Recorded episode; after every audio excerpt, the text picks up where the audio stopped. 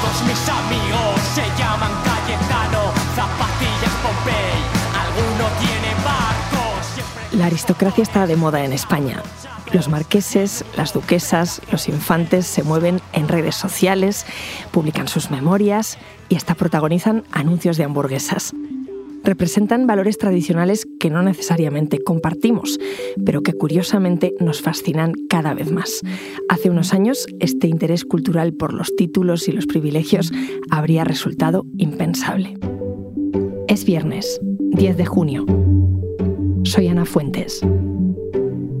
Hoy en el país, ¿por qué nos fascinan los cayetanos?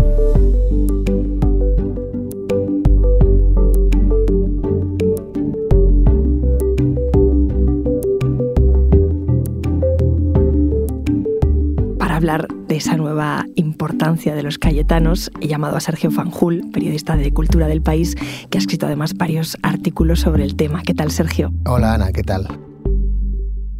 Para quien no le suene el término, ¿qué es un cayetano? Bueno, pues un cayetano es un neologismo que se utiliza para designar a ciertas personas, eh, que está sonando mucho últimamente, sobre todo a partir de la canción Cayetano de Carolina Durante, y que bueno, se piensa en general que se refiere a los pijos, pero yo creo que puede referirse más específicamente a, los aristócratas, ¿no? Porque un, pijo podría ser como una especie de, más de una tribu urbana, ¿no? Cualquiera puede ser un pijo independientemente de su estrato social, pero yo creo que Cayetano se refiere más a este rancio abolengo de la aristocracia. Y bueno, la palabra Cayetano pues viene de que muchos de ellos conocidos eh, se, llaman, se llaman así, por ejemplo, Cayetana Fitzjames Stuart, que fue la duquesa de Alba, eh, Cayetana Álvarez de Toledo, la política, que es marquesa de Casafuerte, o Cayetano Martínez de Irujo, que es duque de Arjona.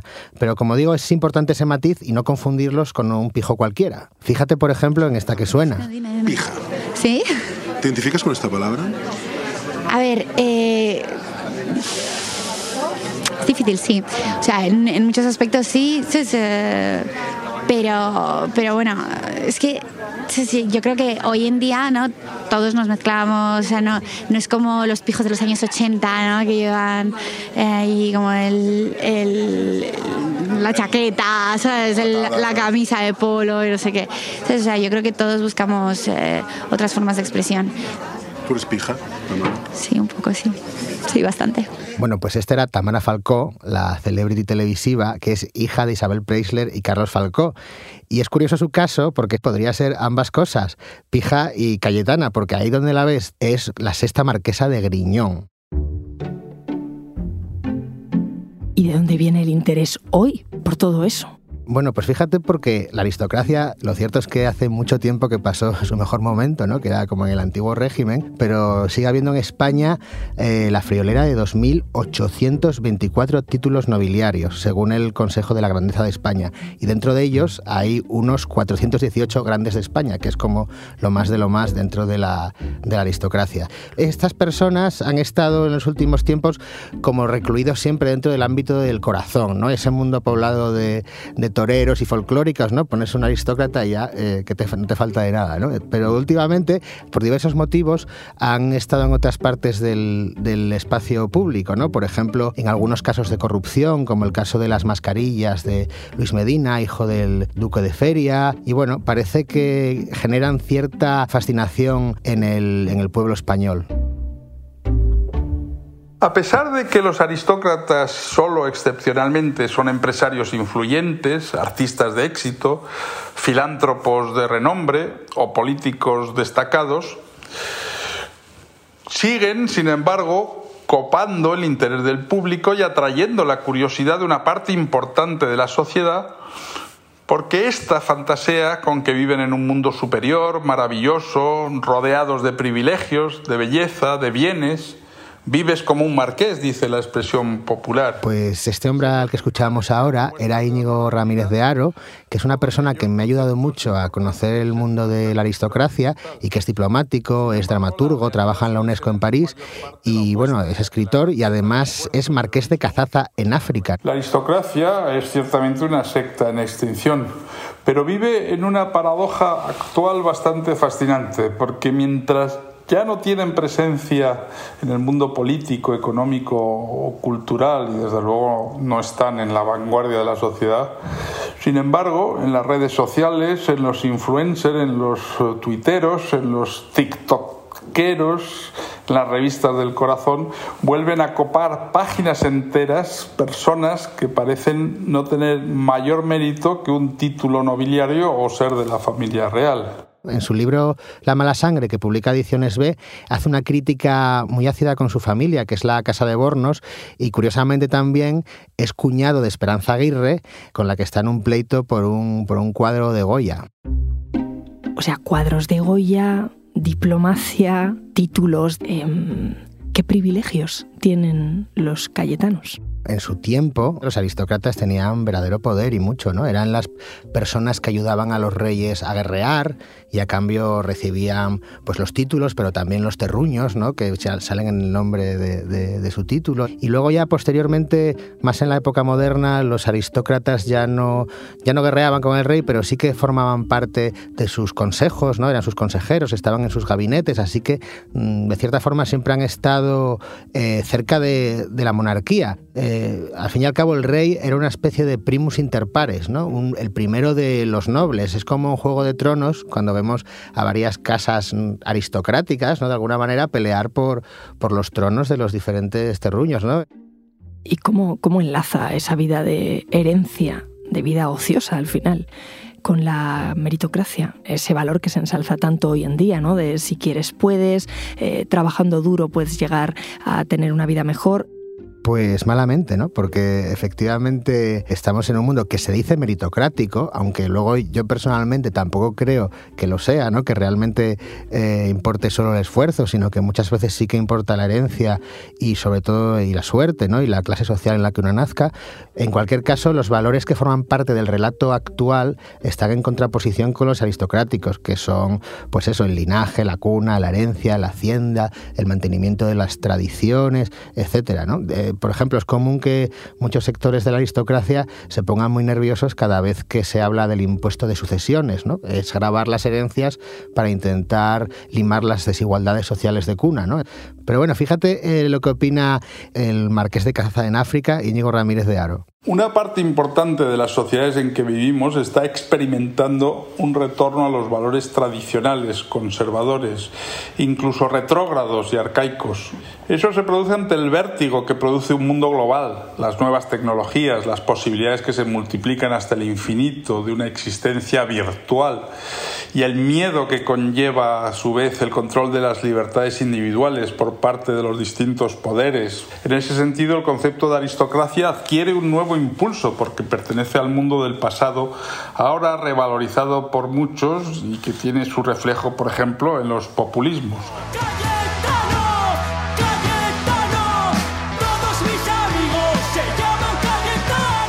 Sergio, está sonando todos Cayetanos de Carolina Durantes, la canción con la que hemos empezado este episodio, antes te referías a ella, y, yo me pregunto, ¿cuánto de ironía hay en este nuevo interés por la aristocracia?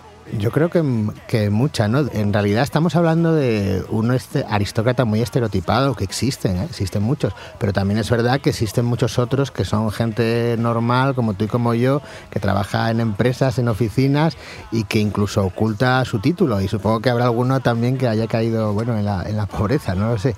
De hecho, eh, ahora que suena la canción, recuerdo que cuando apareció la canción, mucha gente se, se preguntaba si los miembros de la banda Carolina Durante eran cayetanos de verdad o lo decían con ironía, ¿no? Lo de que ellos, sus amigos se llamaban Cayetano y que eran todos aristócratas o, ricos, ¿no? Eh, creo que al final, ¿no? Que efectivamente era, era, algo irónico como parece. Pero bueno, yo creo que la gente, la, gente del vulgo tenemos mucha mm, tendencia a mirar con ironía a los poderosos, a los ricos, a los privilegiados, ¿no? Porque es verdad que cuando ellos se comportan de esta manera estereotipada, ¿no? Que hablamos, pues resultan muy risibles. Y también porque creo que hay una especie de pequeña venganza íntima, ¿no? Que ya que ellos son los que, bueno, han tenido los privilegios tradicionalmente, bueno, pues al menos los demás podemos reírnos de ellos, ¿no? Un poco también como el, como el bufón de la corte. Y esa ironía también está en la publicidad, que es otra vía donde parece que se ha renovado la fascinación por, por la aristocracia. ¿Vosotras también os llamáis Cayetanas? Sí. ¿Todos? Pero yo es que estoy encantado porque nunca encuentro a nadie para jugar al golf. ¿Esto que escuchamos qué es? Pues es un anuncio de, de una mm, cadena de comida rápida que reunió a varios cayetanos para que probaran bueno, la comida que come el, el pueblo llano. Esta salsa es una pijada, pero me encanta. Oye, ¿un cayetano eh, se llama a sí mismo así? Como en ese anuncio que, que estábamos escuchando, ¿o no? Hay, yo conozco al menos a muchas personas que tienen, que llevan de buen grado su pijismo, su cayetanismo, que se saben reír de sí mismas, de su forma de vivir o del ambiente familiar en el que se han criado, ¿no? Por ejemplo, Íñigo Ramírez de Aro, que hace mucha sorna, y por ejemplo también hemos, hemos escuchado a Tamara Falcó, que parecía no tener pudor en reconocer su, su condición de, de pija, ¿no?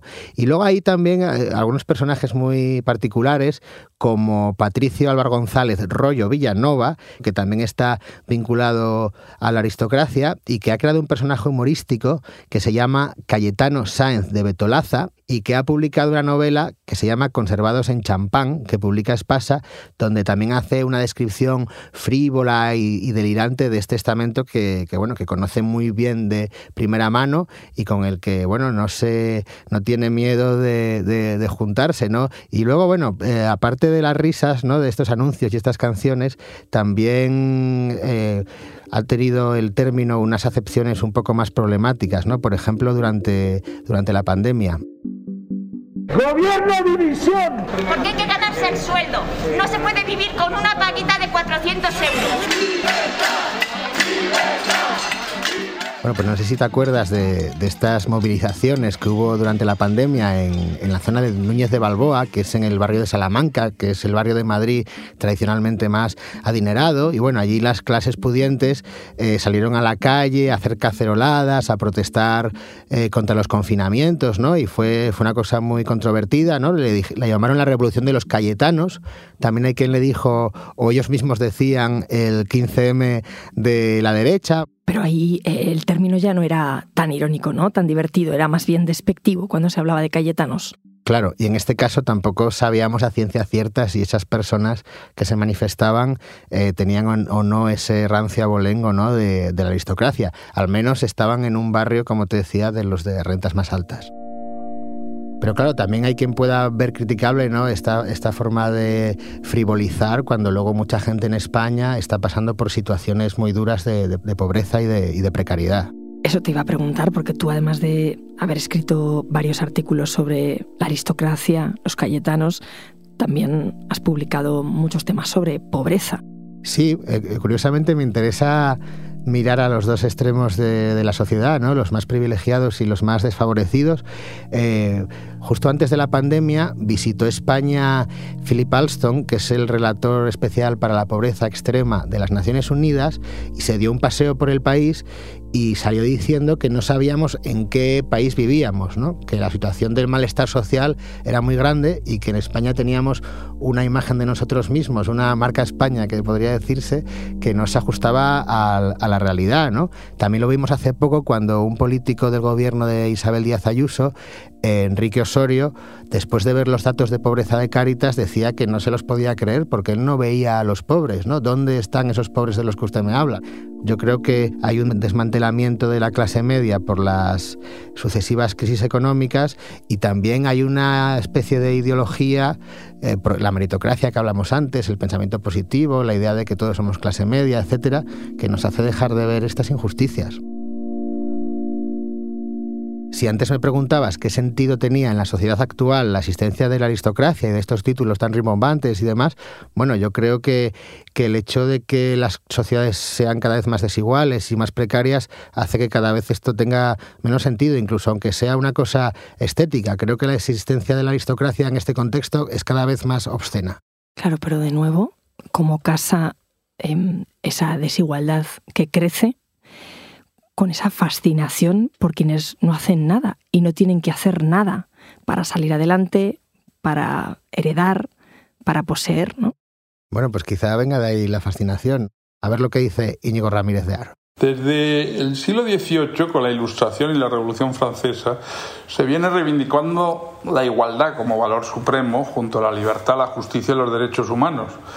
Pero en paralelo vemos que la sociedad parece necesitar siempre también de la admiración por lo contrario, lo que simboliza la aristocracia, es decir, por la diferencia, por lo inalcanzable, por la desigualdad.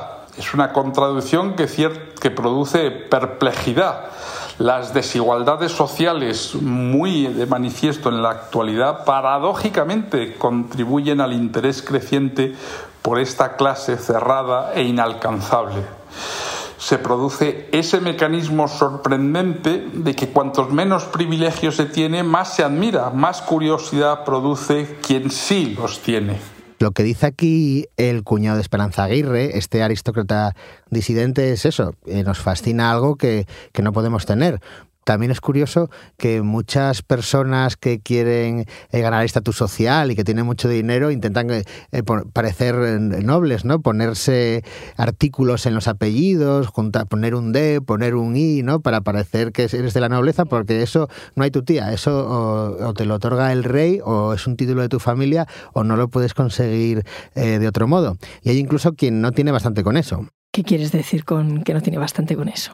Pues que otro de los motivos por los que los cayetanos están de nuevo en la palestra es el famoso caso de las mascarillas, que donde Luis Medina y su colaborador, Luis Medina es hijo de Natia Abascal y del duque de Feria, eh, de la casa de Medina Celi, y bueno, pues están siendo juzgados por un caso donde puede haber unos delitos por haber cobrado comisiones a la hora de vender mascarillas al Ayuntamiento de Madrid en plena pandemia, ¿no? Y esto todavía no se ha resuelto, pero en cualquier caso está generando muy mala imagen pública ¿no? Porque, bueno, eh, nadie considera oportuno hacer negocios en mitad de una tragedia así. Y se supone que los aristócratas tienen que tener pues, un comportamiento ejemplar. O sea, que se les pide cierta ejemplaridad. Bueno, de alguna manera implícita sí, ¿no? Porque si te dan un título nobiliario a un antepasado tuyo, pues es que ese antepasado ha sido una persona que ha hecho mucho por, por, la, por el país, por el rey, por, el pueblo, y entonces es una persona ejemplar, y por eso se la recompensa eh, con un título, ¿no? Entonces se entiende que los aristócratas deberían seguir esa ejemplaridad.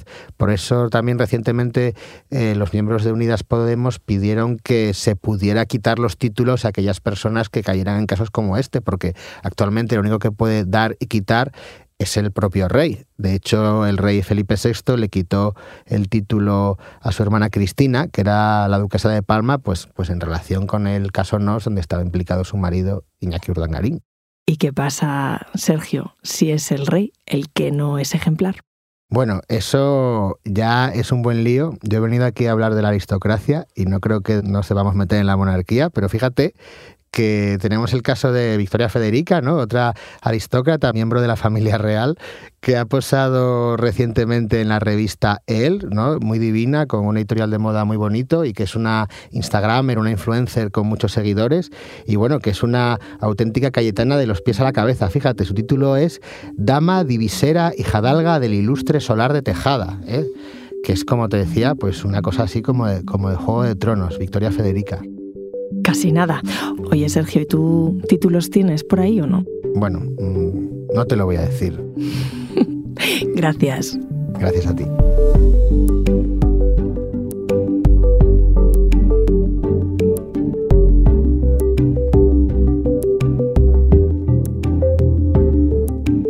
Este episodio lo ha realizado Silvia Cruz La Peña. El diseño de sonido es de Nicolás Chavertidis, la edición de Ana Rivera y la dirección de Isabel Cadenas. Yo soy Ana Fuentes y esto ha sido Hoy en el País. De lunes a viernes volvemos con más historias. Gracias por escuchar.